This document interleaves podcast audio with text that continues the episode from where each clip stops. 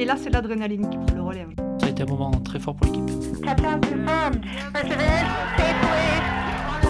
Dans un silence incroyable où tout le monde retenait sa respiration, Le jour où. Un podcast où les femmes et les hommes du CNES racontent un moment fort de leur carrière au CNES. Le jour où Mascotte s'est posé sur Yugu. Je m'appelle Aurélie Moussy et je suis euh, chef de projet au CNES, en charge de la mission notamment Hayabusa 2 Mascotte.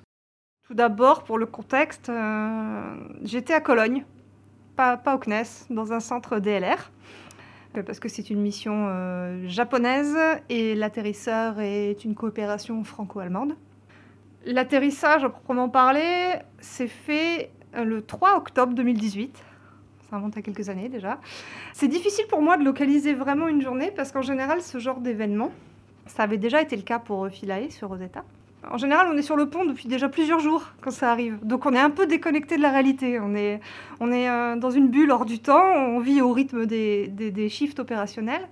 Et donc là, ça faisait plusieurs jours déjà qu'on était euh, sur le pont, qu'on avait dû euh, faire les dernières opérations euh, qui concernaient les batteries de l'atterrisseur, les dernières préparations, les, dernières, euh, les derniers contrôles d'état de santé de, mascotte, avant de pouvoir dire euh, c'est bon, on va bien, on peut, on peut séparer de, la sonde. La, la séparation s'est passée dans la nuit du 2 au 3 octobre 2018. C'est toujours le milieu de la nuit ou un jour férié que se passent ces, ces événements. Et je retiens surtout un grand... beaucoup de stress, mais, mais vraiment dans un contexte euh, très, très zen. Je pense que c'est dû au fait que l'équipe avec laquelle j'étais, l'équipe CNES, était déjà presque la même que celle sur laquelle, avec laquelle on avait travaillé euh, sur Rosetta à bord de l'atterrisseur Philae. Et donc au fil des années, on- c'était devenu un peu comme une famille. Donc on était, on est, on a l'habitude de travailler ensemble. C'était une équipe super et on se comprenait à mi-mot. euh, donc même malgré la fatigue, euh, euh, on restait euh, dans un super état d'esprit. Et vraiment, je retiens surtout un, grand calme en fait, même si, euh, même si au fond c'était, stressant. je ne me souviens pas de moments vraiment crispés. Et donc la, la descente suite à la séparation a été très courte, quelques minutes. Alors là, le moment un peu, d'angoisse, c'est parce qu'on on risquait vraiment de perdre le contact avec la sonde. Et heureusement, alors déjà, très vite, on a reçu une première image. Euh, Là, on en a eu des frissons. La première image prise, alors pendant la descente, la sonde euh, Hayabusa 2 a pris une photo de Ryugu et dans le champ de vue, on voyait Mascotte, l'atterrisseur, en train de, faire sa chute libre vers le sol. Donc là, c'était déjà, déjà nous au moins à ce niveau-là, on savait qu'on était séparés, qu'on n'était pas restés attachés à bord, qu'on n'allait pas repartir sur Terre avec, avec la sonde. Et qu'à partir de là, on ne pouvait plus trop euh, contrôler quoi que ce soit, parce que là, on est en chute libre. Et le, deuxième moment vraiment marquant, c'était après l'atterrissage, où là, notre expert euh, RF au CNES a très vite remarqué que le, lien était vraiment stable.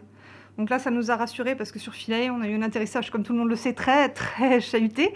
Et là, d'avoir quelque chose de stable pour une fois, euh, ça, nous a, fait du bien.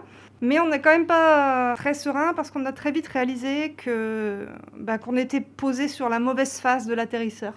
C'est-à-dire que jusqu'à la fin de la première nuit sur, le, sur Ryugu, on était donc euh, mascotte à. C'est un cube en fait. Et il était posé sur la face qui faisait que les instruments regardaient vers le soleil au lieu de regarder vers le sol. Ce qui ne nous allait pas du tout. Là, le plus difficile en général dans ces cas-là, c'est de discuter avec tous les scientifiques responsables des instruments. Parce qu'il y en a certains qui, bien sûr, se contentaient de cette position. Et qui voient comme un risque pour leur instrument de le rebouger. Donc là, c'est plus de trouver un esprit d'équipe pour que chacun comprenne qu'il y a effectivement des risques, mais qu'il y a un compromis à faire pour que tout le monde puisse y trouver son compte. Voilà, c'est une phase où il y a plus de diplomatie que de technique en jeu. Euh, Et donc on a décidé de tenter le tout pour le tout, de, rebouger euh, Mascotte, de le refaire rebondir, de le redresser. Il s'est enfin mis sur la bonne face et on a pu euh, réaliser vraiment commencer la- le dur de la mission. Et là, ça a duré 17 heures. Alors ça paraît court, surtout quand on prépare ça plusieurs années. Mais c'était 5 heures de plus que ce qu'on espérait, donc, euh, donc incroyable quoi. Et au moment où nos experts CNES ont, fait un bilan et on dit bon, il reste même encore un peu d'énergie, on peut même rajouter des, des activités qui n'étaient pas prévues initialement dans le plan, là on savait que, que c'était gagné quoi.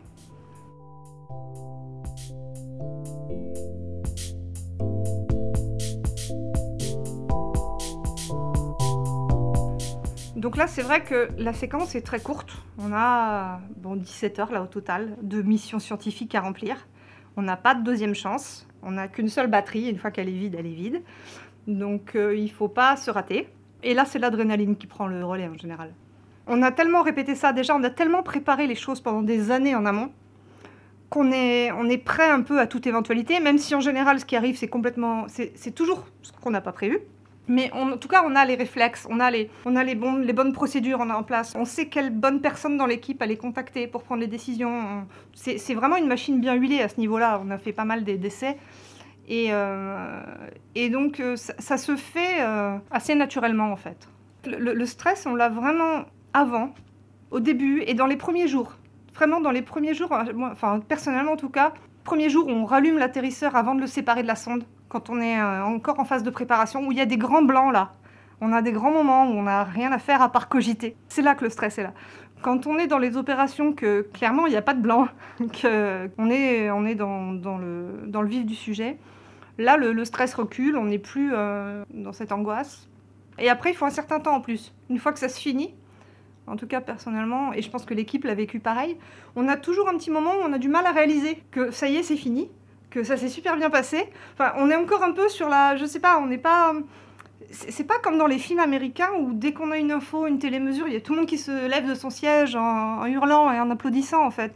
Nous, à chaque fois qu'on avait un, step de passé, on, devait se réjouir, oui, mais on savait qu'on avait d'autres choses à passer derrière et on ne pouvait pas se, se, déconcentrer en fait. Donc on n'a jamais ce petit moment où on peut vraiment relâcher euh, la pression, à part à la fin. Et, là, en général, ça fait tellement longtemps qu'on a du mal à réaliser.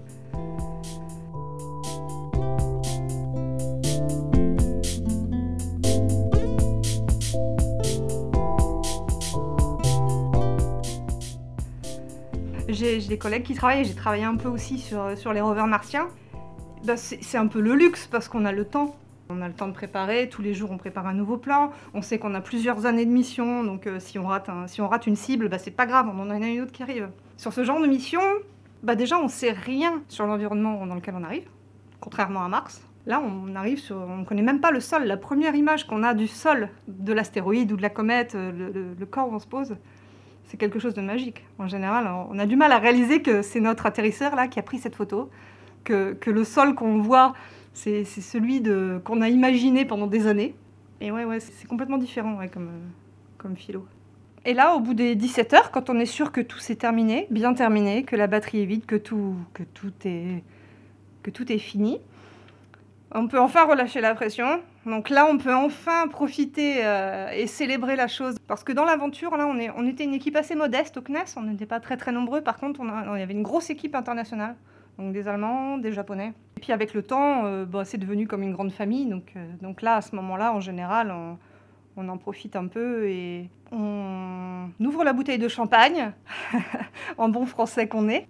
Et là, on peut euh, regarder les images, vraiment regarder. En fait, parce que c'est vrai que quand on est dans les opérations et qu'on a les images qui arrivent, qu'on a, des, infos qui arrivent, on les prend pour l'information, mais on réalise pas vraiment, enfin, on les admire pas vraiment. Là, on peut vraiment prendre du recul et regarder tout ce qu'on a reçu.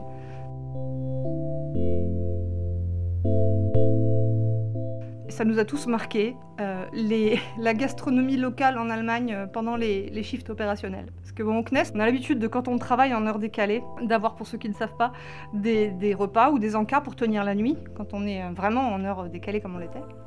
Et euh, bah, pour ceux qui n'ont jamais fait d'opération en Allemagne, je, leur conseille euh, les, encas de la nuit, c'était assez particulier. La salade de pommes de terre à la mayonnaise, euh, la saucisse séchée et, les, les sandwichs bretzel en pleine nuit, c'est un peu rude.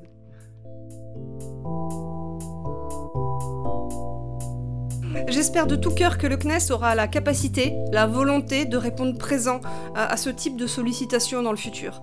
Euh, de nos partenaires hein, pour, euh, pour ces missions d'opportunité qui ne rentrent pas forcément dans le cadre établi du CNES, que ce soit calendaire ou financier.